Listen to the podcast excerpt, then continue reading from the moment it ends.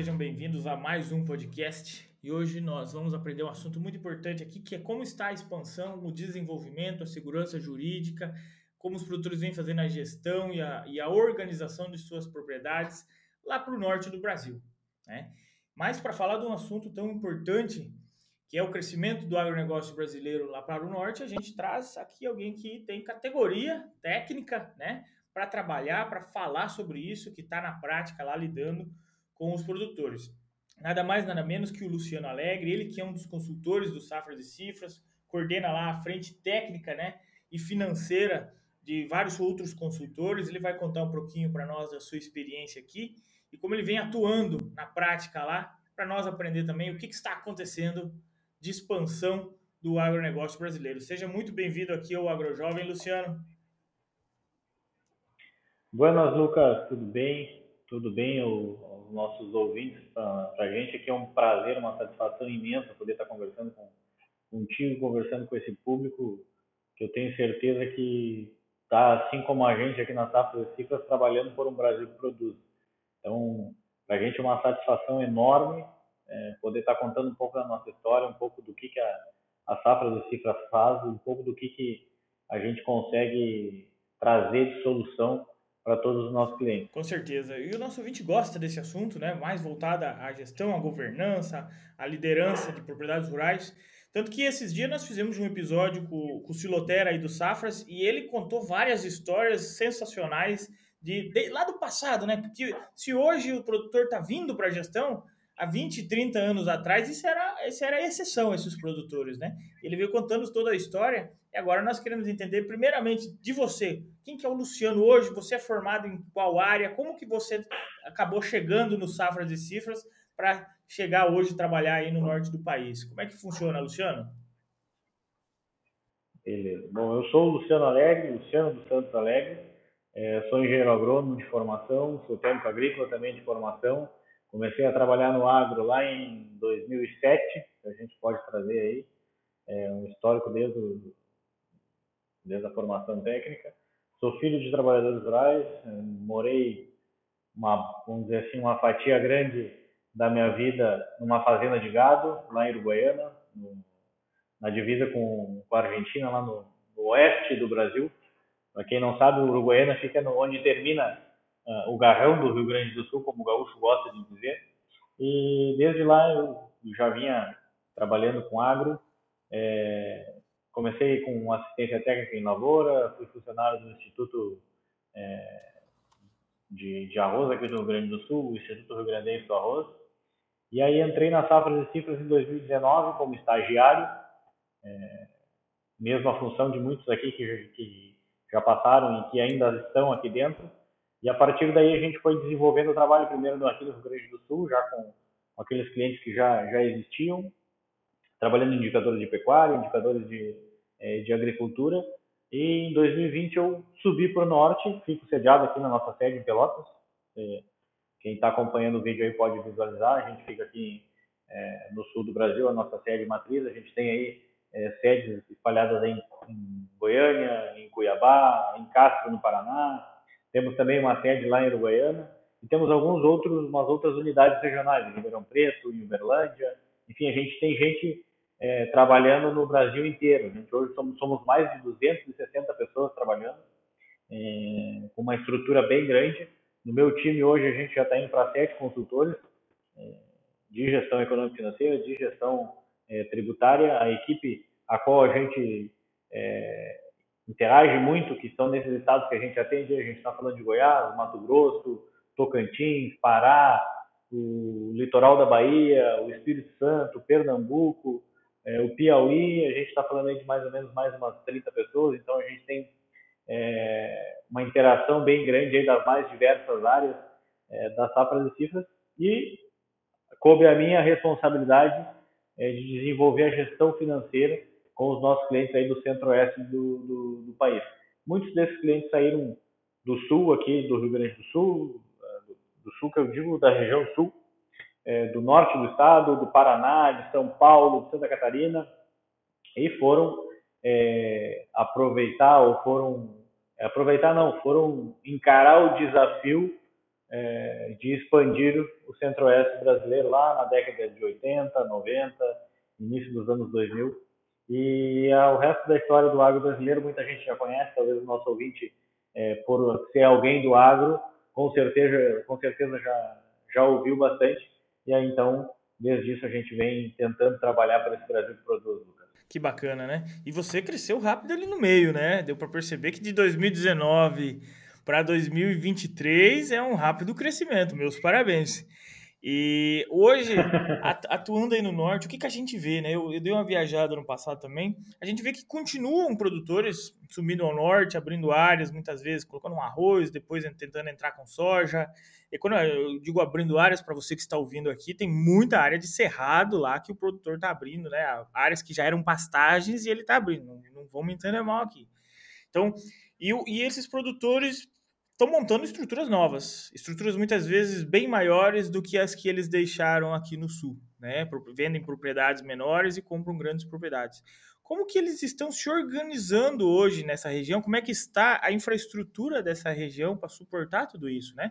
Eu sei que tem algumas regiões mais desenvolvidas, que é a questão de Luiz Eduardo Magalhães, é, Barreiras ali no, no, oeste da Bahia, mas tem outras regiões que estão começando agora que talvez não estão nesse nível, né? Como que você que está aí na prática, né? Como é que você está vendo essa frente hoje lá? Vamos lá. É, se a gente for analisar esse histórico de evolução e de migração do, é, do colono, assim pode se dizer, saiu aqui do Rio Grande do Sul, se vendeu 5 hectares, se comprou 2 mil lá no, Ipiranga do Norte ou em Querência, como tem vários clientes que fizeram isso. É, alguns, mais na, na, história mais recente, venderam essas áreas e compraram três vezes mais no Tocantins no Pará, é, sempre pensando com essa ideia de, bom, eu estou subindo, eu vou expandir, eu vou, vou expandir meus negócios, vou garantir é, o sustento da minha família, vou garantir a perenidade do meu negócio e construir um legado.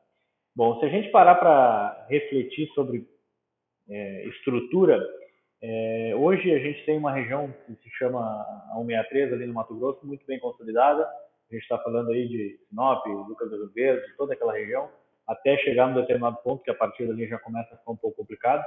A gente tem uma, perdão, uma região é, muito promissora que a gente está falando aí de Rio Verde, Jataí, ali no Goiás, é uma região do sudoeste é, do estado do Goiás com excelentes produtividades. A gente tem, é, de média, de muitos clientes, mais de 70% é, de produtividade na soja, é, com um custo bem é, considerável. E são hoje, se a gente parar para analisar na questão fundiária, são uma das terras que mais valem no Brasil em termos de, é, de comercialização. Bom, aí a gente vai um pouco para para o lado do Mato Grosso, ali na região do Vale do Araguaia, pegando Água Boa, Canarana, Querência, é uma região nova no Mato Grosso, a qual está crescendo bastante. Está é, vindo muitas indústrias, é, tem uma questão de, de, um corredor logístico de ferroviário que está surgindo ali em Canarana, que é entre Água Boa e, e Querência, que está é, estruturando muito mais a região. É, e aonde o agro vai, consequentemente, todos os outros serviços é, vão. É, se a gente parar para analisar a história de todos esses municípios, é, primeiro foram os imigrantes, desbravaram e, consequentemente, depois vem uma loja de peças, vem uma revenda de, é, de insumos, e aí para poder é, prestar serviço vem um restaurante, depois vem um hotel, e aí isso vai é, sucessivamente se expandindo. Indo para mais para o norte, Lucas, a gente vê ali na região de Redenção, no Pará, uma região também jovem, a qual está se, se estruturando. Hoje, Redenção é um dos polos ali do sul do Pará, e aí a gente pode estar subindo ali para é, Xinguara, Rio Maria, é, e aquela outra, aqueles outros municípios dos quais são, tem uma dinâmica e uma, uma, uma exploração de, de minério muito grande. É, então, na, naquele sul do Pará, indo para o Tocantins, que também é outro lugar que está crescendo bastante, se a gente pegar ali a, a BR-153, ela é um corredor o qual muito tem, tem muitos municípios ali que estão se expandindo. É, então, são regiões jovens com grande potencial. Claro que aí a gente está falando de é, de ser uma região um pouco diferente em termos de safra e safrinha, como é o Goiás, como é o, o aqui o, o, lado do Mato Grosso. É, talvez a safrinha lá já fique um pouco prejudicada em virtude do, da chuva cortar um pouco, um pouco mais cedo, então tem uma dinâmica um pouco diferente. E é do mesmo modo quando se a gente for ali pro pro lado do Piauí, aí a gente começa a enfrentar também, assim como no Pará, problemas de, de regularização fundiária, é, visto que o Piauí é uma das últimas fronteiras agrícolas do, do país, então tem um, é, um problema de organização. Tem clientes que já que é, a gente conversava anteriormente já pagaram algumas vezes a terra e não conseguiram obter o título. Né? É nessa questão da regularização fundiária, tem alguns estados que estão acelerando o processo, né? Eu lembro quando eu dei uma passada no Pará, ouvi falar de seis meses para uma regularização. É isso mesmo ou é algo que a gente acaba ouvindo e não se concretiza? É, isso vai depender muitas vezes do que, que se tem de título dessa área. Hoje, o cenário que a gente vê, ele é completamente diferente do que a gente viu há, há cinco anos atrás. É, então, essa, se eu for te dizer um prazo, eu posso até estar me equivocando, mas a segurança que se tem hoje é um pouco diferente. Não sabe como é que vai ser para frente, mas hoje ainda se tem, a depender quando, quando bem assessorado é, e se sabendo todo esse rol documental, é, se tem uma certa segurança é, naquilo que se está fazendo. O que acontece na prática é que começam a aparecer os donos do negócio, ou herdeiros, é algo nesse sentido que dá essa insegurança ao negócio, ou é o sistema jurídico que não facilita?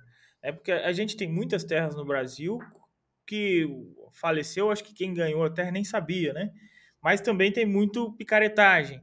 Assim, e a, a, a insegurança quando a gente pensa na questão de, de comprar novas áreas e abrir áreas, é, é saber qual é o risco disso hoje, né? E claro, o, retorno sobre o investimento, por isso que talvez o preço seja mais em conta, né? Você que está por aí deve saber melhor do que eu.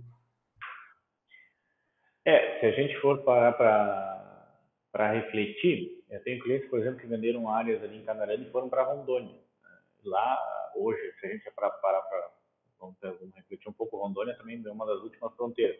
É, só que lá com uma situação completamente diferente. O governo está muito mais organizado em termos de é, estruturação tributária, estruturação de fomento a essa, a essa expansão, governo estadual, se assim pode dizer.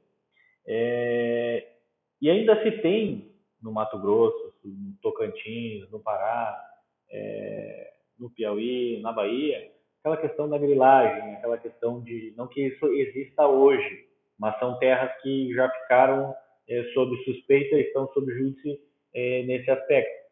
É, Para quem não sabe, antigamente, a, isso é uma coisa que, que eu, quando eu fui para o norte, me deparei. É, quem dava o título para muitos e muitas terras, hoje a gente se depara com isso, era a paróquia. Então a paróquia é que dava o título é, para o fulano que foi lá comprar. Então é, ainda tem uma, é, uma questão de organização fundiária muito grande. É, se a gente pegar e fizer uma reflexão lá desde o tempo do georreferenciamento, que foi uma das coisas que eu também, lá desde 2007, eu vinha é, trabalhei, é, o estado que mais tinha grilagem de terra em 2013, quando surgiu a lei do, do geofinanciamento, era o Acre. É, e aí se vinha, a partir daí, tentando mitigar nisso que foi surgiu a lei do geofinanciamento, primeiro para aquelas propriedades com mais de 10 mil hectares, depois 5 mil hectares, e hoje, se não me falha a memória, é algo em torno de 30, 50 hectares. Posso estar enganado, mas eu acho que é, nesse, que é esse o número. Mas com base nessa organização, muitos desses problemas é, de, de posse e de títulos, eles foram mitigados. Claro que não resolvidos, uma boa parte deles, porque existe uma grande diferença entre a posse e a propriedade. É, por vezes, essas áreas que são devolutas, que não existem donos, é, se precisa comprovar essa posse. Essa posse foi comprovada com mais de cinco anos. Então, como é que eu vou comprovar esse título se eu não estou lá é, para fazer isso funcionar. Bom, beleza, eu vou para lá, vou abrir, vou pegar essas áreas que estão de cerrado, que eu posso é, legalmente trabalhar dentro da legislação ambiental brasileira, vou botar uma moradia lá num determinado lugar e vou ficar operando lá. Só que a segurança que tu te refere é que, bom, daqui a pouco, quem é que vai aparecer para dizer que é dono e agora eu valorizei a terra porque eu, eu desmatei, desmatei no, de maneira legal. Eu abri essa área, fiz ela com que ela se tornasse é, produtiva e agora vai aparecer o dono ou o pseudo dono. Então essa é a, esse é o principal problema da insegurança. E até que até provar que ganso não é pato, isso tem uma uma novela gigante para se passar. E é por isso que deve existir esse cuidado em sempre estar tá investigando e entendendo é, onde a gente está se metendo, onde está se fazendo negócio.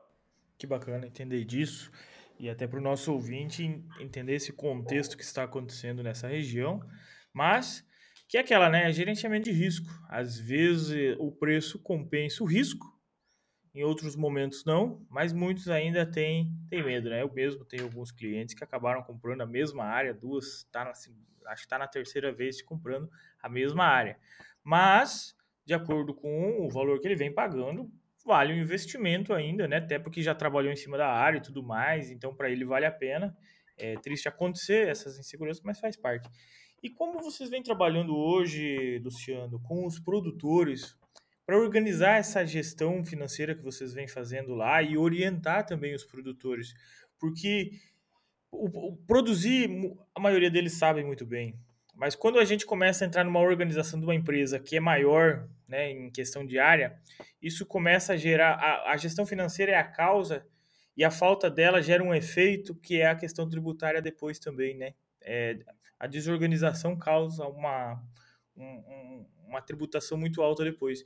Então, é, esses produtores que subiram ao norte estão se organizando, com certeza, e eles precisam organizar essa gestão. E como é que vocês vêm trabalhando essa gestão das fazendas lá no norte, porque os volumes de área são maiores, é, o investimento para você chegar lá e, e, tocar uma fazenda dessa é maior, consequentemente ele precisa estar mais organizado, né, Luciano? É, o, o produtor ele está, vamos dizer assim, ele fez o dever de casa em termos de produtividade, em termos de produção, tá? E ele está tendo essa consciência de que, bom, é, pelo menos uma boa parte deles, é de que, bom, eu cheguei até aqui nesse formato, nesse padrão de produção, de, de organização, é, só que agora a pegada é diferente. Tem é, a turma mais jovem, assim como a gente, me considero jovem ainda, está é, entrando no negócio e está querendo, tá entendendo de coisas que eu não entendo. É, ao mesmo tempo, se a gente observar o risco associado ao, aos negócios agrícolas, eles vêm evoluindo. E evoluindo em que sentido? O volume financeiro que a gente tratava lá na safra 18, 19, antes da pandemia, é umas fácil, fácil, fácil, umas quase quatro vezes maior hoje na safra 22, 23. Então, isso, e a gente não está falando de expansão de área, estamos falando só de expansão de faturamento, expansão de custo. Então, bom, se eu tenho muito mais capital circulando no mesmo tamanho de negócio, eu tenho um risco associado muito maior. Então, faz sentido que eu comece a observar e a tratar e a cuidar é, do meu negócio como de fato ele é uma empresa. E uma empresa ela tem que ter indicadores, ela tem que ter é, números para que eu possa tomar decisão. E não menos importante, isso e, e a gente está falando de várias frentes aqui. Primeiro a frente evolutiva em termos de, é, de gestão, segunda frente a frente de é, a geração que está entrando, as novas gerações que estão entrando no, é, no negócio e tem uma outra frente que é a frente tributária. É, dado o volume é, financeiro, não importa se uma máquina hoje subiu de preço, é, mas a, as despesas do, do, do negócio, é, muitas vezes elas não conseguem acompanhar o faturamento que eu tenho dentro do ano. E isso não significa que eu estou tendo resultados astronômicos, mas tributariamente, o que, que é, o, qual vai ser a, o imposto que eu vou pagar? Receita menos despesa dentro do ano fiscal. Esse é o, é o formato de tributação produtor rural pessoa física. Então aí se necessita de uma estruturação tributária é, e não estou falando de nada ilegal aqui, muito pelo contrário. A gente está falando de coisas totalmente legais para que a gente possa estruturar isso e mitigar esse risco tributário de um outro formato. Entendido.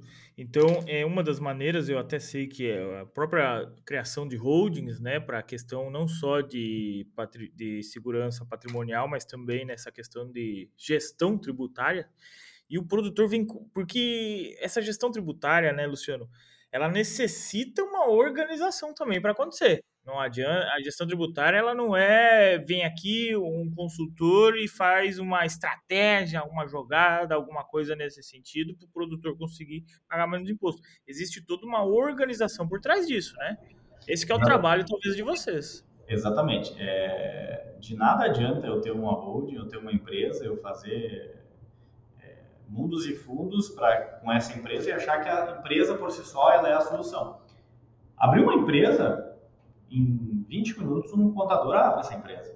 Agora, se eu não mudar a minha cultura de gestão e eu começar a ter controles muito mais organizados, não vai funcionar. O que acontece em alguns casos, e acontecia muito no passado, e é isso que eu me refiro que a cultura vem mudando, é que lá em março, a hora que começava a abrir o prazo do imposto de venda, eu chegava às vezes com um saco de 50 quilos cheio de nota para o meu contador para ele resolver o meu imposto de venda do ano que passou. Isso não tem mais condições de acontecer. A gente falou aqui agora há pouco a respeito do volume financeiro que a gente mudou, se, se passou. Ou seja, se eu mudei o meu volume financeiro, é, eu me enquadro em determinados é, li, limites que a Receita Federal tem de análise de, de malha fina, é, que eu não me enquadrava antes. Assim como eu preciso ter esse controle mais efetivo, porque, bom, meu risco tributário aumentou, meu risco operacional também aumentou, e, consequentemente, quem é que vai pagar essa conta caso o pior aconteça? Sou eu mesmo. Então, o que, que a gente precisa fazer ao longo do tempo, ao longo do ano, para resolver isso? Bom, primeira coisa, é ter pessoas, é, capacitar pessoas e ter sistemas, ter um, um formato de controle de despesa e de receita que te propicie a, por exemplo, ter uma das exigências da Receita Federal, que é o livro caixa digital. Como é que eu vou ter esse livro caixa digital se eu não tenho sequer um lançamento de nota fiscal de despesa ou de receita no ano? Ah, mas o livro caixa digital é só para quem fatura mais do que 4 milhões e 800.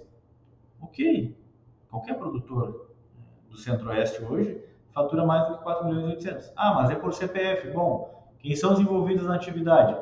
Sou eu, a minha esposa e o meu filho. Bom, a gente está falando aí de 16, 17 milhões.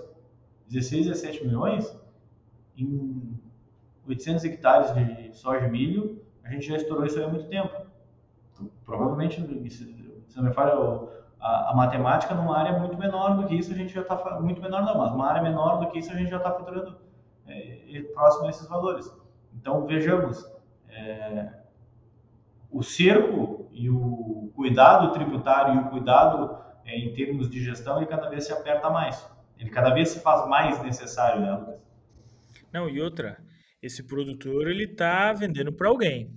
Alguém está movimentando esse montante antes dele, em uma determinada região. A Receita Federal, por mais que seja muita coisa instrumentalizada lá, são pessoas por trás, né? Tem pessoas olhando esses números. Ele começa a olhar uma certa região ali, lá de Goiás, de Tocantins, e fala, putz, mas foi comercializado tantos milhões de grão naquela região. Onde que foi parar isso aí? Aí ele começa, né? Começa a, a olhar a região com mais cuidado, digamos assim, e é ali que acaba pegando. Depois que pega, também complica, né? Não sei se você já viu algumas complicações depois que a Receita Federal voltou. O que, que acontece quando começa. Além de. Primeiro ponto é, é uma tributação alta que você paga por não se organizar. Mas o segundo ponto é quando você negligenciou isso. O que pode acontecer? Vamos lá, se a gente olhar para o horizonte em termos de legais de Receita Federal, a gente está falando de é, quem cai numa fiscalização olhar no mínimo cinco anos para trás. Então vamos lá, desses cinco anos, há muitas coisas que podem ser glosadas, e glosadas é excluídas, é, o recibo que não, é um, que não tem uma base legal é, ok, é, além de outras coisas de, por exemplo, sonegar receita, isso pode ser um problema, isso é um problema.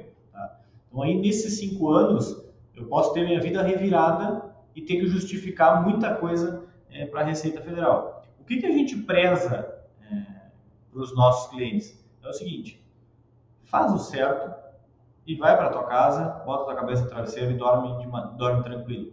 Não, te, não tem que estar te, tá te preocupando em tentar, depois que passou o ano ou chegar no final do ano, ter que estar tá achando despesa para tapar o furo. Vamos tentar, vamos fazer o, o, dever de casa. A Receita o, o contribuinte à Receita Federal, não pode ser uma briga de gato e rato. Vamos fazer o correto, vamos fazer o certo. Ah, mas a tributação brasileira é muito alta. Ok, ou eu não vejo onde é, aplicar esse é, aplicabilidade desses tributos. Bom, eu preciso me organizar para que e te é dado esse, essa essa opção, esse vou dizer assim, esse direito de poder te planejar tributariamente. Te é dado essa opção de como tu queres te enquadrar é, tributariamente. E a partir disso, eu com base, com, organizado, com a, com a, minha casa organizada, com as minhas receitas, com as minhas despesas é, organizado, eu consigo manejar tributariamente e prever, olha, é, lá na frente eu vou, lá em maio, a hora que eu faz, fizer minha declaração de imposto de renda, em maio não em abril, que eu fizer minha declaração de imposto de renda, eu vou ter que pagar X de imposto. Bom, o que, que eu posso fazer é, de maneira legal para que eu possa me estruturar. E aí entra todas as questões é, de holding, de empresa, é, de eu adiantar de despesa, eu deixar uma, uma receita para fazer mais na frente. Só que nesse volume a gente precisa ter clareza e noção que a gente precisa seguir algumas regras. E essas regras elas são bem claras é, para a Receita Federal no que diz respeito ao financiamento, no que diz respeito a, a que despesas compõem a atividade agrícola, ou é, daqui a pouco eu estou fazendo muita despesa eu tenho, não, não, eu não, como eu já ouvi de, de, de, muito, de muito cliente, não, eu não pago, eu não pago imposto, eu compro terra. É, veja bem, se eu tenho prejuízo na atividade rural, é minha única, meu único formato de, minha única fonte de renda é a atividade rural, como é que eu estou crescendo meu patrimônio se eu tenho prejuízo? Então, essas coisas são gatilhos para que se possa fazer parte de uma fiscalização. Não, exatamente. E outras vezes, um erro comum que vem acontecendo, eu, eu vi por um tempo também, e ainda eu escuto falar, o produtor conversar sobre isso, que é, ah, para tentar não é, pagar um imposto muito alto, eu vou fazer um investimento aqui para bater no imposto de renda, né? Só que tem hoje, no momento em que nós estamos, nós estamos com o preço alto de máquinas e equipamentos, nós temos juro alto também, e eu não sei, talvez você saiba me dizer melhor, eu não sei se isso é viável hoje em dia e, te, e como que avalia isso, né? Porque pode ser, pode te ajudar, mas pode também complicar, né?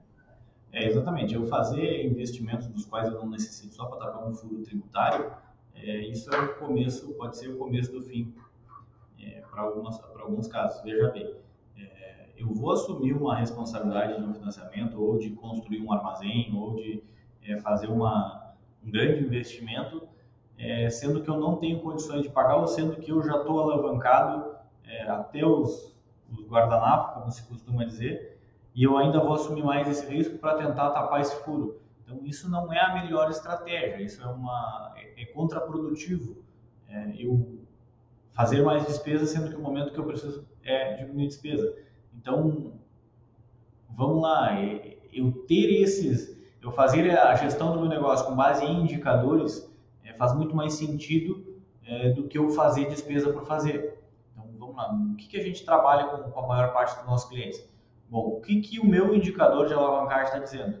O que, que o meu custo é, desembolsado está me dizendo? Eu tenho condições é, de fazer novos investimentos ou eu preciso fazer novos investimentos? Eu preciso vender ou eu só estou na, na ansiedade de vender? Qual é o meu fluxo de caixa? Então, isso é uma, uma das coisas que a gente sempre tenta é, trazer para o cliente. Vamos olhar primeiro o caixa, vamos olhar primeiro é, a saúde financeira da atividade, como é que estão os teus indicadores, o que, que a gente pode melhorar dentro de casa para depois a gente pensar é, em evoluir, em expandir, em tratar de novos investimentos.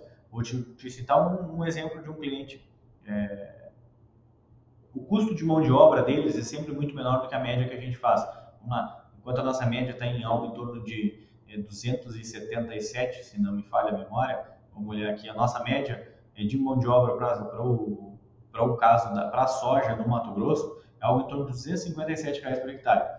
Esse cliente, na safra passada, estava em algo de 88 reais por hectare. Isso é um número que chama atenção. E aí talvez o, o ouvinte se pergunte, ah, mas a mão de obra é algo é, muito pequeno dentro do volume de, é, volume total do meu custo de embolsado. Só que aí, o que, que acontece? Essa mão de obra é barata porque ele está envolvido diretamente no negócio. É um, um sistema produtivo de mais de 2 mil hectares e ele por vezes está lá fazendo aplicação, ele por vezes, ele e o irmão por vezes estão lá é, plantando soja, colhendo milho, organizando caminhão. E aí quando a gente compara o custo de insumos dele, por o foco dele está na operação, o custo de insumos dele por vezes é R$ 1.800 a mais do que a média dos nossos clientes.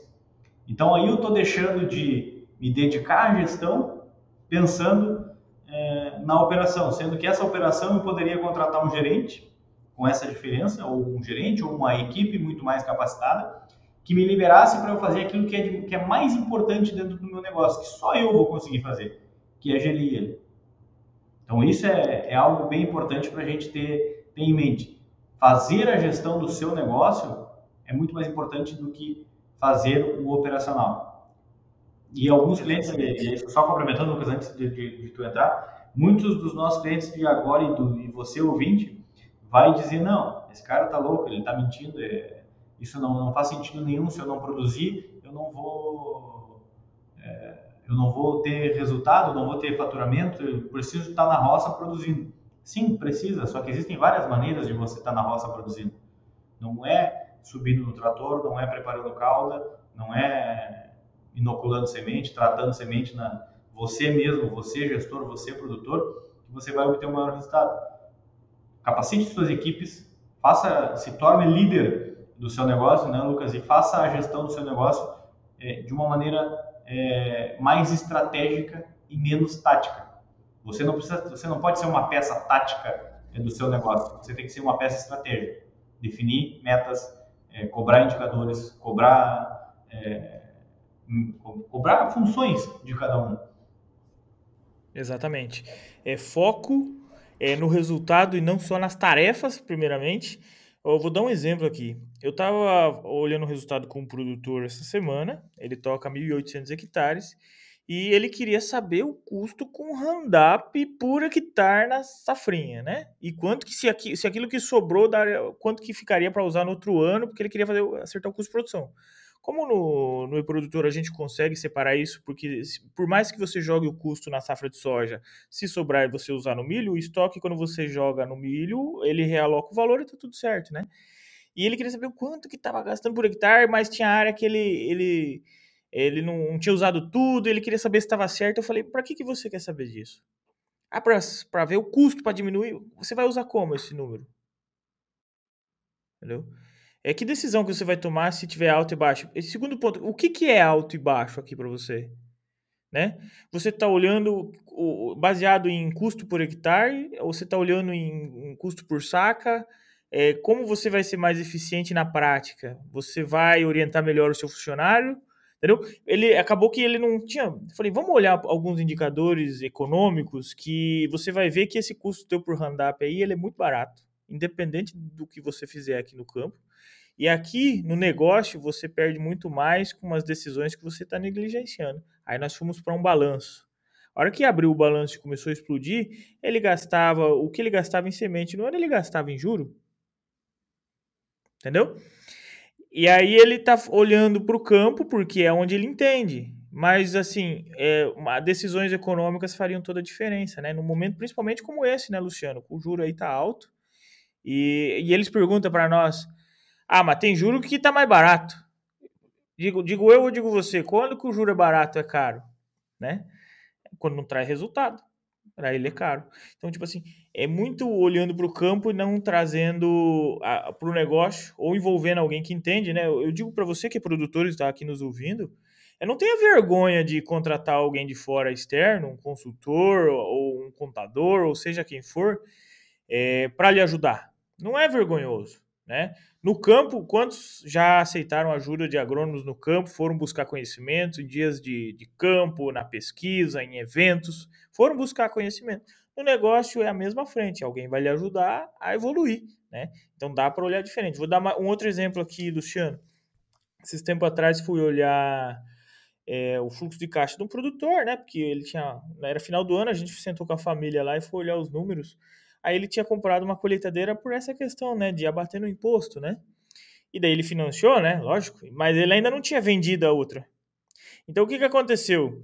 Ele financiou, comprou e daí caiu para pagar lá em março, abril a primeira parcela, né? Ele tinha feito a compra no ano anterior já para abater. Beleza, não pagou imposto. Só que daí em 2022 não colheu soja também. Então, assim, nós temos o, o, a tendência de acreditar que todo, toda safra boa vai se repetir. E daí não repetiu, ele não pagou o imposto, mas também não colheu, não, não colheu soja e a conta tá ali para pagar. Né? Num juro que teoricamente ele negligenciou e agora tem aquilo também para pagar. Aí ele teve que vender outra máquina porque ele precisava de caixa para pagar. Só que quando você precisa vender, não é o tanto que vale, né, Luciano? Quando você precisa vender, é o que o mercado te dá naquele dia. Assim, são, experi são experiências que você, na prática, deve ver muito mais erros aqui do que eu, né, que vejo uh, um pouco. Mas, e os valores são altíssimos, né? Eu acho que essa troca de experiência, Lucas, não tem ambos os lados, eu tenho certeza que vem bastante, bastante indicadores e bastante casos aí de, eh, de clientes. É, tu tocou num ponto importante né, a respeito do juro. É, se a gente for analisar é, qual é o juro barato e qual é o juro caro, não estou aqui dizendo que qual instituição financeira deve ser levada em consideração, não. A primeira pergunta que deve se fazer é o seguinte: quanto de rentabilidade eu consigo gerar no meu negócio? Bom, eu consigo gerar 30% de rentabilidade. Ok, então teoricamente todo o dinheiro que eu pego, que eu faço girar dentro do meu negócio, eu consigo fazer com que ele me gere 30% de rentabilidade. Quanto está custando o juro? Quanto está o meu. Qual é o, o juro em cima do meu, do meu, do meu capital que eu estou colocando, Lucas? Essa também deve ser uma, uma pergunta a se levar em consideração. Né? Exatamente. O, ju, o, o, quanto que esse juro está te alavancando para crescer sua margem. Mas por isso tem que ter o número, né? E essa é a chave. Essa é a chave. Eu ter esse número para que eu possa então fazer essa, esse comparativo desse indicador é que é o mais importante. Assim como, Lucas, uma coisa que a gente falou há, há pouco tempo atrás aqui, e não, eu talvez eu não tenha enfatizado o suficiente. Quando eu falo de controlar o fluxo de caixa e ter essa necessidade de vender ou essa ou eu preciso vender, vai ao encontro disso. Se a gente pegar aí o, a diferença entre só esse spread de preço, essa diferença de preço de é, a soja hoje ou a soja daqui 10 dias, é, nem sempre eu esperar que ela suba compensa eu pagar pelo juro do dinheiro que eu tenho que tomar emprestado. Então, o esperar e querer acertar o olho da mosca, e eu tô falando soja, mas pode ser de milho, pode ser de gado, do, do que for. Eu tentar acertar o olho da mosca voando é, para que eu tenha aquele maior preço de comercialização, na uma, boa parte dos casos, não é vantagem. Exatamente. Ele tem que focar onde ele tem controle, né, Luciano? Que, na minha visão, é o custo, é o custo de produção, é os insumos, é a questão quanto que ele está gastando, a retirada familiar, porque você deve ter visto em algum momento, eu vejo aqui também, às vezes a retirada familiar ela, ela arrebenta com o fluxo do negócio, né? com o fluxo de caixa do negócio. E isso tem consequências que vai virando uma bola de neve, né? Exatamente. Se, se quem está nos ouvindo hoje quer levar uma mensagem para casa, para onde estiver, para o seu negócio, a dica é separe, e se você não tem isso, faça urgente, por favor. Separe a conta, conta bancária mesmo, a conta bancária do pai de família, da mãe de família, na conta do negócio. Faça isso amanhã, vá ao seu banco ou tente abrir pelo aplicativo e faça isso. As suas despesas, quem tem que pagar é você. As despesas do seu negócio, quem tem que pagar é o negócio. É, não poucas vezes a gente se depara com movimentações é, para apresentar para a Receita Federal é, de uma conta em que eu estou comprando é, 3 milhões e meio de, de fertilizante e eu estou pagando o sorvete ali na esquina, no mesmo dia, na mesma conta bancária. Então, que controle isso nos remete? Ah, isso é problema para a Receita? Não, não é. Mas é mais uma informação que eu estou passando de algo que não, eu não tenho por que mandar isso. Isso vai o seguinte, é, quanto que é o meu custo como pessoa? É, não poucas vezes a gente acaba, e a gente está, enquanto ser humano, por vezes, acaba é, sonegando determinadas informações para a gente mesmo. É, no momento que eu estou ah, tem dinheiro, eu estou gastando, eu não sei exatamente quanto que eu preciso para viver.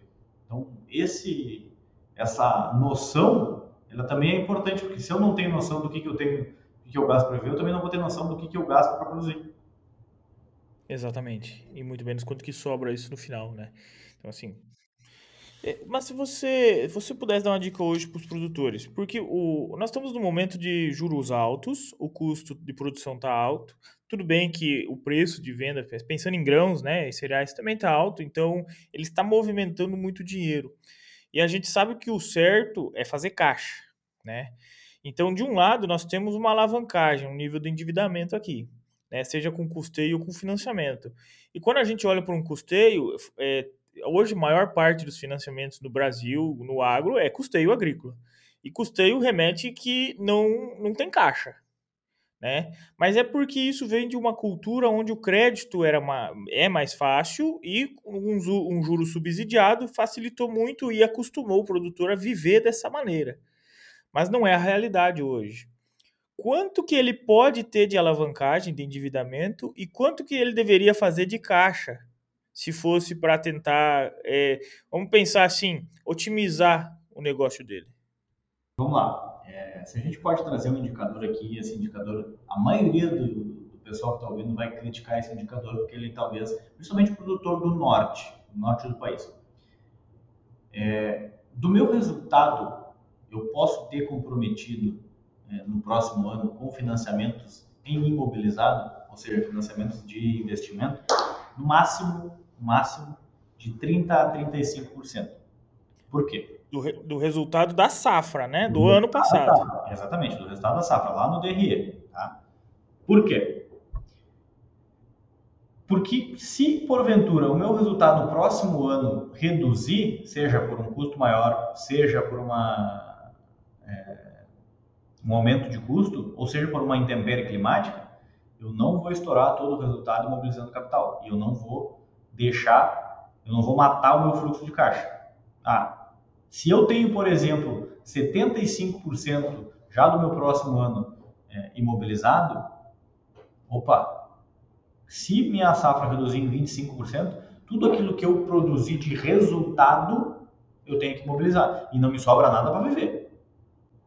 Eu tenho que pegar dinheiro no banco para viver. Essa é a, é a chave. Então, aí a gente tem um indicador de quanto do meu resultado eu estou comprometendo em mobilização de capital.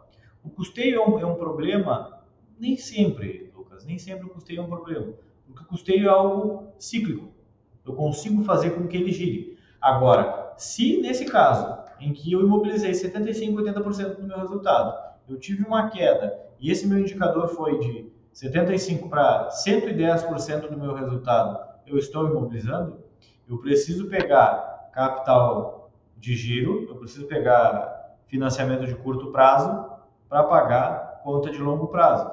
E aí então eu estou matando o meu caixa. E se a gente tem que pensar, tem que ter uma máxima, é que o caixa é o chefe do nosso negócio. Então, que sustentação tem esse meu caixa? Esse meu fluxo de caixa, como é que ele está organizado? Se a gente for, é, vou, vou, te citar um exemplo de um cliente é, lá do Mato Grosso.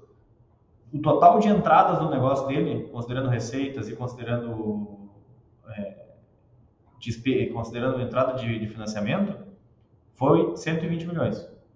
O total de saída, é, saídas dele no período safra, aí a gente está falando de setembro, agosto, foi de 119 milhões. Então, o caixa do meu ano, o saldo líquido do meu caixa foi de um milhão. Então, por vezes a gente se depara com um movimento imenso de recursos e, na verdade, isso não é resultado. Isso é só fluxo de caixa. Então, estar preparado para isso é que é o mais importante. E é aí que talvez ele se engana, é, confundindo lá o regime de caixa e competência porque o negócio dele às vezes é eficiente, gera, tem um EBITDA interessante, tem um resultado potencial interessante, mas como ele não organiza muito bem o fluxo de caixa dele, esse resultado não chega a parecer para ele que é um grande resultado. Aí muitos olham assim e falam, tá, mas é, não me sobra nada, né? E daí parece que a lavoura não é um negócio rentável, né? Parece que a safra não foi rentável. Mas não é isso que está acontecendo. É, a rentabilidade talvez foi boa, mas você já gastou antes, né?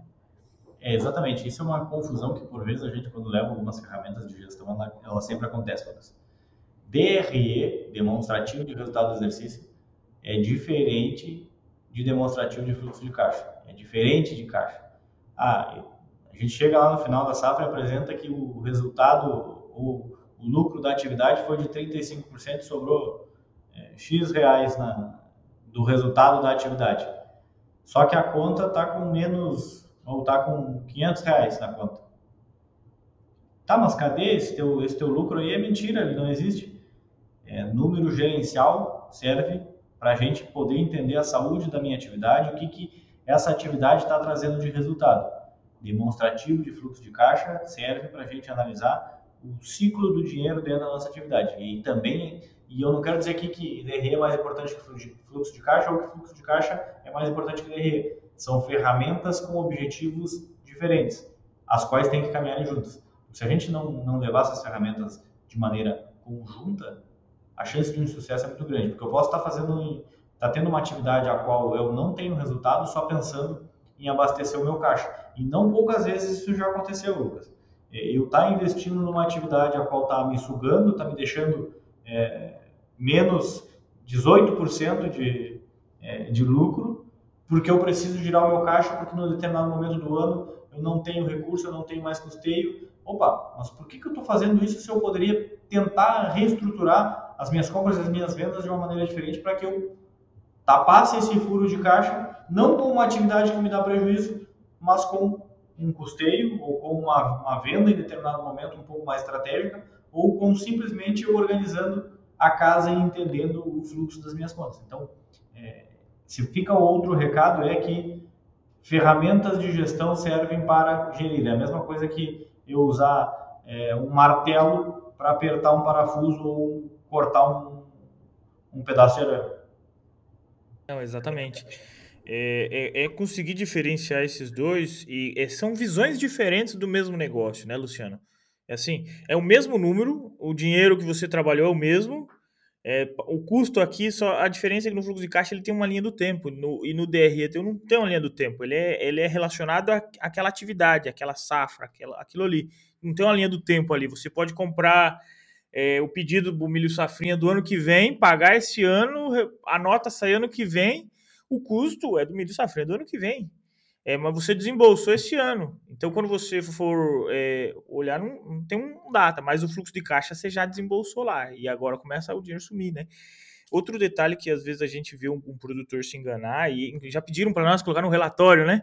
Fala assim, não, mas depois da última linha eu quero que você coloque lá dos financiamentos que eu paguei. Falei, não, mas o financiamento que você pagou não tá, tá no, no não é no DRE, mas no relatório do rural tá lá o resultado do negócio, o juro tá lá. Não, mas e a parcela? A parcela você paga com lucro. É, um, é simples assim. É, o juro é o aluguel do capital que você pegou emprestado. A parcela você só está devolvendo o capital, então você tira do lucro seu. Né? E muitos é assim, não, mas daí não me sobra nada. Eu falei, então, mas daí é porque você não organizou o fluxo de caixa, né? Porque din dinheiro aqui tinha, né? É uma visão que aos poucos a gente vai desmistificando, né, né Luciano? Não sei se você já viu alguns produtores nessa visão não, também. direto, direto, direto. E por vezes é também entender que, eh, ah, não, mas eu, eu não tenho lucro porque eu tenho que pagar custeio. Não, só um pouquinho, só um pouquinho.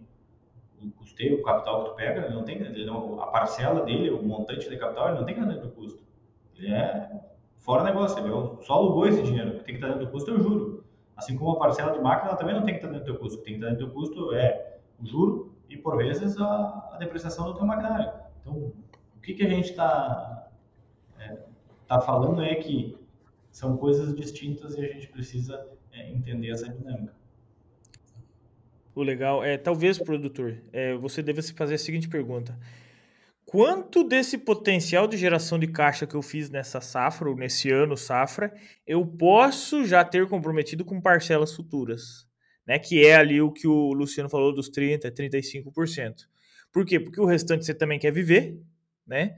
Se você não planejou um prolabore para a família ali assim, já no custo de produção, como uma forma de salário, você vai acabar tirando isso do lucro, né? Então, assim, é, é, é, uma, é uma, um lugar para ter cuidado, né? Cuidar com esse, essa frente.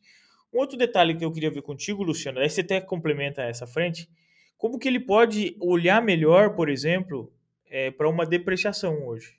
Porque o contexto da depreciação também mudou.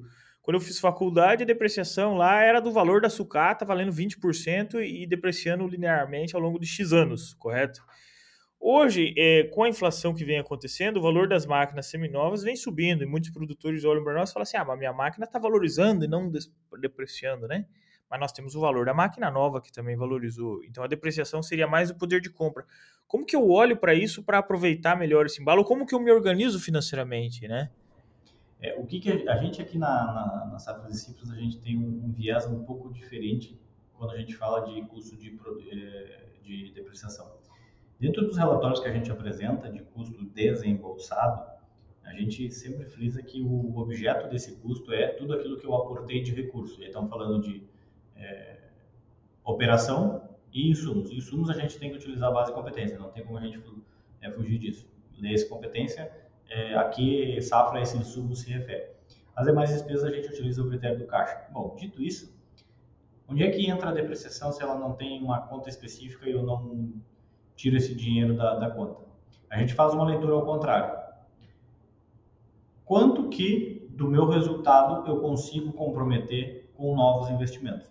Isso vai ao encontro lá dentro do nosso trabalho de governança que a gente precisa ter uma transparência com os sócios, aqueles os quais não fazem parte do negócio, que a gente precisa ter uma política de reinvestimentos bem definida para que ela não gere atrito.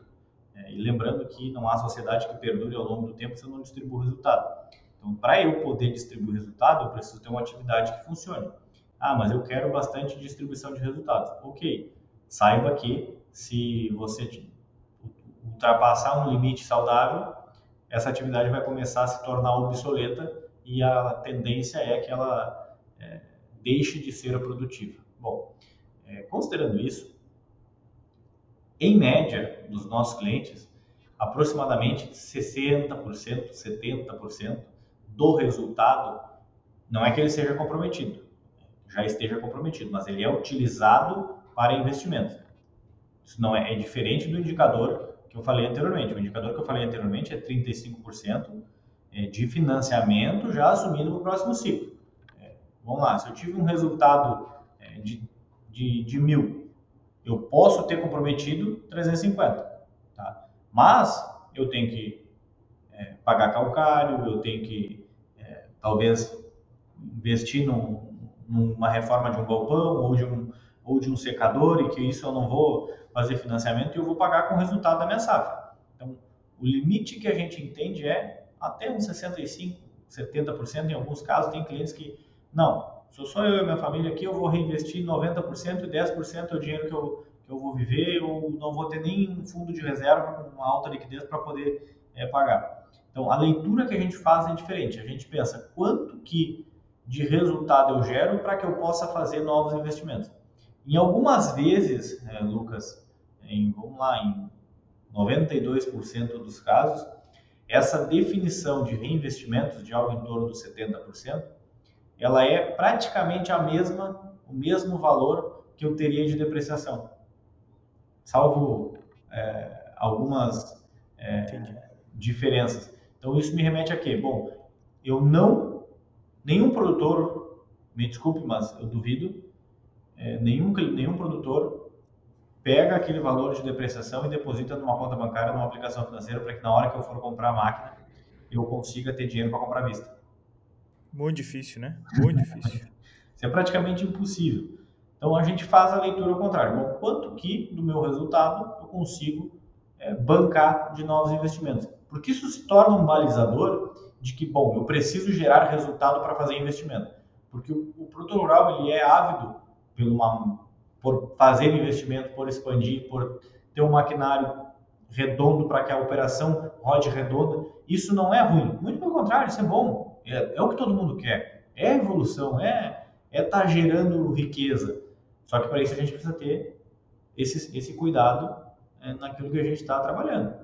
Então, se eu tenho um compromisso de 35%, eu tenho mais 35% que eu poderia gastar, que eu posso gastar aí de acordo com, é, com o andar da carruagem. Eu tenho essa autorização. Então, para isso, para que eu possa, mas eu não sei o meu resultado pela safra ainda, porque a safra está rodando. Então, vamos utilizar uma outra ferramenta que é o planejamento. A partir disso, eu defino metas e ao longo do ano eu venho checando essas metas. Bom, eu tinha uma meta de ter o custo de é, deixa eu pegar aqui só para não, não falar bobagem, o meu custo de médio das safras e cifras de máquinas implemento, de manutenção de máquinas, é de 188 reais. Então, em 12 meses eu tenho que ter um parâmetro médio que eu possa é, gastar isso. Então, o meu custo já está em 250. Opa, o que, que eu fiz? Que em janeiro, meu custo já estourou. Então, eu tenho que ter essa, essa, esse discernimento de poder entender onde é que está indo o meu recurso. Então, quer dizer que, o meu resultado lá na frente vai ser um pouco menor. Então, eu não posso acelerar os meus investimentos, porque vai chegar lá na frente, eu vou ter ultrapassado aquele acordo que eu fiz com os meus sócios ou é, com quem, os interessados deste negócio, e eu vou estourar esse custo e vai me dar problema a mim como administrador. Então, veja que a gente está é, tá falando de várias coisas aqui, então já entramos num aspecto de governança, e é isso que a gente precisa ter bem claro. É, e eu te trago um exemplo, Lucas, é, de janeiro de 2021. É, eu sentei com um cliente, é, e aí a gente, a safra que a gente utiliza aqui é de setembro a agosto. Eu sentei com um cliente em janeiro, o custo do ano passado dele de manutenção de máquinas tinha sido um milhão e meio, do outro ano, da outra safra, tinha sido um milhão e meio, e nessa safra, em janeiro, eu já tinha gasto um milhão e duzentos. Não, não tem como, não tem como eu ter gasto isso. Bom, beleza, vamos, vamos revisar despesa por despesa é um motor de uma máquina que se foi, é uma caixa de um, de um trator que se foi, é um, mais uma manutenção pesada de, de, de bomba, é a reforma de, um, de, uma coletadeira, só aí a gente está falando de 800 mil. E aí, é, realmente, tudo isso aconteceu. E não, se, se ele não soubesse, talvez ele seguisse gastando no mesmo embalo. E aí ia chegar lá na frente com o indicador estourado. Olha só. É porque não, não, não prestou atenção nesse detalhe, né? Tava olhando aqui, tô olhando de um produtor também, o custo com máquinas e equipamentos tá em 475 por hectare, né? Tá alto já. Claro que pode ter outras frentes aqui, teria que explodir mais para ver, mas é interessante você ter esses parâmetros médios. E agora o que eu gostaria de entender aqui para a gente já ir finalizando o fim do nosso episódio, o nosso ouvinte aqui, ele está curioso também nisso, é como que vocês, na, com a consultoria ali, com Safras e Cifras, trabalham junto aos produtores para ser tornar ele mais eficiente, para fazer essa propriedade familiar virar uma família empresária, né? Para que ele consiga rentabilizar melhor um negócio que está ficando grande, com custo de produção subindo, é juro alto. É, é um cenário mais é, difícil de se lidar, considerando aí os últimos anos, né? Então, assim, como que o, os consultores hoje trabalham junto ao produtor para tornar ele mais eficiente? Bom, é, o primeiro passo é a gente ter indicadores sobre esse negócio. Tendo esses indicadores, a gente consegue desenhar N cenários. Cenários caóticos, cenários maravilhosos, e a partir disso consegue trazer essa transparência para a família.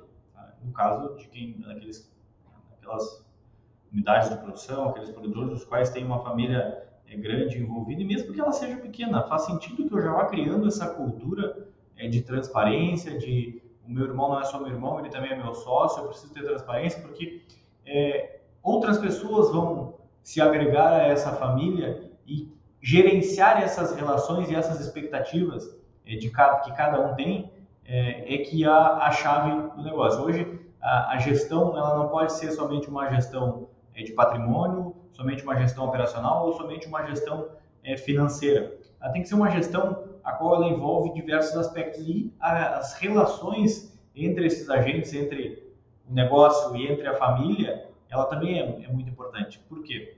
É, porque não poucas vezes negócios é, excelentes se desmancham, se corroem, acabam, é, se tem um custo de divisão enorme porque não se soube tratar o conflito familiar que acabou vindo parar dentro do negócio. Ah, porque tu me fez um negócio lá quando eu tinha seis anos de idade e hoje eu não quero saber, isso que tu fez não, não é aceitável, eu não, não, vou, não vou te aturar e nós vamos separar o negócio. E aí perde poder de compra, perde poder de, de negociação por algo que poderia ter sido trabalhado de uma outra forma. A gente tem clientes, os quais os irmãos tem uma relação familiar é muito difícil de por vezes não se falarem. Mas enquanto sócios entenderam que eles são importantes um ao outro e deixam essa, esse conflito familiar para ficar lá na família. Aqui dentro do negócio eu vou te tratar como meu sócio e a gente está no mesmo barco, a gente precisa que esse negócio funcione. E tá tudo bem. O objetivo comum foi encontrado. Só que por vezes esse objetivo comum ele não é, ele não, ele não acontece e não se tem essa essa distinção de papéis por vezes por uma má gestão da expectativa. Uma expectativa quando ela não é, é sanada, ela gera uma frustração e a frustração gera um conflito. E aí que os negócios é, por vezes têm problemas. Que bacana o jeito que você trouxe isso para responder. Né? E por último, já finalizando aqui assim, como que essa organização das propriedades rurais com a gestão, ela pode ser benéfica para o agronegócio brasileiro agora? Porque a gente sabe que boa parte dos produtores, se vocês atendem grandes produtores, médios produtores, mas principalmente os pequenos também trabalham muito ainda na informalidade. E essa informalidade, ela tem consequências primeiro na família, mas também tem no negócio. Agora, como que a organização consegue é, ajudar o agronegócio brasileiro pensando num contexto, num cenário mais ideal ao nosso país? Essa é difícil. Lancei queimando mesmo essa batata quente. É porque. Não, é, se todos se organizassem, vamos, não, todos, 80%, 90% ou trabalhassem como empresa, como o agronegócio ganharia com isso? Se ganharia em termos de geração de riqueza. Né? Porque quando a gente traz o foco para aquele objetivo comum, gasta energia. É, bom, a minha energia aqui é produzir, é fazer, é gerar riqueza para mim e para todos aqueles interessados. E esses interessados estão falando de, de funcionários, de família como um todo, enfim. É, a minha energia está totalmente aqui. Eu deixo de ter outros, de trabalhar, de, de me preocupar com aqueles conflitos. É, todo mundo evolui. Eu te trago o exemplo, Lucas, do seguinte: no fechamento de safra que a gente fez no, no ano passado, é, a família tava passando, tinha passado por um conflito muito grande é, de definição de não, eu não quero que o gado vá para esse campo porque o fulano está mandando e eu quero que ele vá para esse daqui. O fulano seria o irmão. Nessa brincadeira de comprar, de não deixar o outro comprar porque era, porque existe esse atrito e aí entra o cunhado, entra a esposa é, e aí vira aquela aquela novela a família deixou de produzir de carne 2 milhões e meio de reais. Ou seja, eu Olha, deixei de ter de resultado, se a gente pode aqui é, precificar um conflito, esse é o exemplo de um conflito precificado. Eu deixei isso de deixou Isso deixou de, de enriquecer uma região onde eles gastariam e por aí vai, né? Exatamente. Eu... Isso tem uma consequência muito grande em termos de, de, de, geração de riqueza como um todo. É, e aí a gente está falando de um caso. Quantos casos como esse existem no Brasil? E eu não estou aqui é, tentando ser, trazer um conto de fadas em que todo mundo se dá bem, todo mundo vai produzir, mas esse é um dos exemplos em que se um conflito familiar veio para dentro do negócio e teve uma precificação. Bacana. Bom exemplo. Excelente exemplo.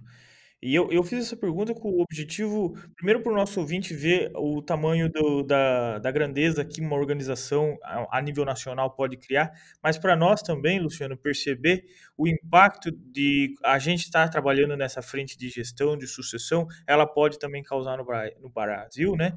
E como a gente pode continuar nessa frente, porque tem espaço, e ao mesmo tempo isso vai gerar consequências positivas lá na frente. Né? A gente fala muito de gestão aqui no podcast, fala muito de sucessão, de liderança, que sim, não adianta você querer fazer sucessão e não ter um líder. Né? Ao mesmo tempo, mesmo à frente, organizar a gestão. Né? Se você não tiver um hábito de organizar, de fazer essa gestão e um líder puxando a frente para isso, é, também é muito difícil. Então, é, acaba que englobando tudo e o impacto que isso vai criar lá na frente, quanto antes nós todos, agora você ouvinte, te incluo nessa também, é começar a se espertar mais para essa frente, buscar ajuda se não souber, busque conhecimento, faça algum curso, né? E para não custar caro, porque ou o dinheiro ele vai, desculpa, Claro que todo mundo quer buscar o seu, mas o dinheiro ele vai para as multinacionais, ou podemos per perder no mercado, ou você perde para a Receita Federal, para um governo que você também já não gosta mais, que eu sei, e, e, e entre outras frentes, né, que podemos perder. E não é só no campo. né? No campo que eu digo, considere aqui a agricultura e a pecuária junto, né? Pecuária considerando também a atividades rurais diversas, né? Frango, suíno. Então, assim, a gente está, às vezes, olhando para o lugar que querem que a gente olhe e nós deixamos, né, Luciano, de olhar para a empresa como um todo. Primeiramente, uh, se você quiser deixar um, um, um, final ali assim, primeiro eu gostaria de agradecer sua presença. É, para o nosso ouvinte aqui, assim, ó, não sei se vai sair feliz ou preocupado, mas que ele saia reflexivo do que ele pode ainda fazer. A ideia com o Luciano era essa, né? Porque esses dias nós trouxemos aqui o, o Siloter, ele também é do Safras, mas o Siloter ele é mais filosófico. Ele conta as histórias e, e é bonito de ouvir, é, é inspirador. E a ideia de trazer de vez em quando algum consultor mesmo é para trazer esses detalhes técnicos, Luciano, e como que isso impacta. Por isso que eu te agradeço imensamente por ter aceitado essa conversa aqui assim. É, eu, para você que está ouvindo, a gente não ficou combinando pergunta, a gente veio aqui para discutir número mesmo para nós perguntar, porque não tem eu certo ou errado, né? Eu estou perguntando para aprender, assim como você está ouvindo para aprender, e o Luciano nós colocou na fogueira aqui para ajudar nós a, a, entender tudo isso. Então, primeiramente, agradecer, Luciano. É, seja sempre bem-vindo aqui ao podcast. O nosso propósito hoje ele foi concluído graças a você. Muito obrigado. Que maravilha, a gente que agradece, Lucas. É, para a gente é sempre um prazer, uma como eu falei no início, uma satisfação imensa poder estar tá, tá falando com todo mundo e trazendo um pouco daquilo que a gente vê. Não é aqui é, dizer que a Safras e Cifras ou o Luciano são o papa da gestão. Não, não é isso. Não, a gente não tem essa audácia é, nesse sentido. É, mas é trazer um pouco da, daquilo que a gente vê no dia a dia. É, e uma coisa que eu aprendi na vida, Lucas, é que conhecimento não se ataca. É, não tenho como estar é, tá aqui sonegando em informação, porque essa, esse conhecimento ele vai ser gerado em algum momento. Então, que ele seja gerado por mim, seja o, o, catalisador, por mim ou pela gente, seja é, o catalisador de boas coisas é, para todo mundo e que todo mundo utilize essa mensagem, utilize essa informação que a gente trouxe aqui para o bem. Então, esse, esse é o objetivo, esse, esse é o pensamento da Safra Cifras e a gente se coloca à, à disposição de todo mundo. A gente está viajando o Brasil inteiro, aí somos mais de 250 pessoas andando o Brasil inteiro todo dia, toda semana. É, ficamos aqui em Pelotas, então muito obrigado para você, ouvinte, muito obrigado, Lucas, é, pelo convite. Sempre que quiser fazer um convite aí para a gente, a gente está à disposição para tratar de, é, de qualquer outro assunto que, é, que vocês queiram. É, não sou um profundo conhecedor de muitos assuntos políticos e econômicos, mas a gente tenta trazer a nossa visão de negócio, a nossa visão de, é, de estratégia, a nossa visão como profissional. É, mas a gente tenta sempre trazer o recado de que ter foco, é, ter boas relações, ter um network, ter uma, é, uma rede de contatos vai fazer com que a gente é, possa crescer como indivíduos e como é, gestores. Muito obrigado. Obrigado, Luciano. Parabéns pelo trabalho que vem fazendo no Norte do País. Para nós aqui foi um grande aprendizado. E para você que queira entender um pouquinho mais, busque lá no Google Safras e Cifras, ver como é que é o trabalho deles. Vou deixar o Instagram do Luciano aqui, para quem quiser também, às vezes, entrar em contato e, e, e conversar diretamente. Para você que está querendo se organizar na gestão financeira, lembre sempre também da plataforma de gestão do e-produtor. Deixo sempre o link aqui na descrição para quem você quer organizar, agenda lá uma demonstração, é gratuito né? Tem toda uma equipe de suporte para ajudar você, a esposa, os filhos ou um funcionário, um colaborador que seja, a fazer essa implantação, realizar essa gestão no começo do ano, que é o momento mais importante para começar a organizar. Não espere ter esse sufoco aí que a gente veio contando aqui. Então, tanto nós aqui no, no Agro Jovem levando comunicação, lá com o produtor levando a ferramenta, o pessoal da consultoria do Safra Cifras levando a inteligência, tudo disso é, faz com certeza a diferença na sua propriedade e na comunidade onde a gente está inserido e, consequentemente, no agronegócio brasileiro. Obrigado a todos. Então, estamos disponíveis no YouTube. Se você estiver pelo YouTube, dá um likezinho lá e não esqueça de se inscrever. E o pessoal do Spotify sempre é o que mais compartilha, né? O Spotify é onde está a nossa maior comunidade hoje, com 5 mil ouvintes. Então, muito obrigado a todos e até a próxima. Boa semana. Até mais. Tchau, tchau. Valeu, obrigado.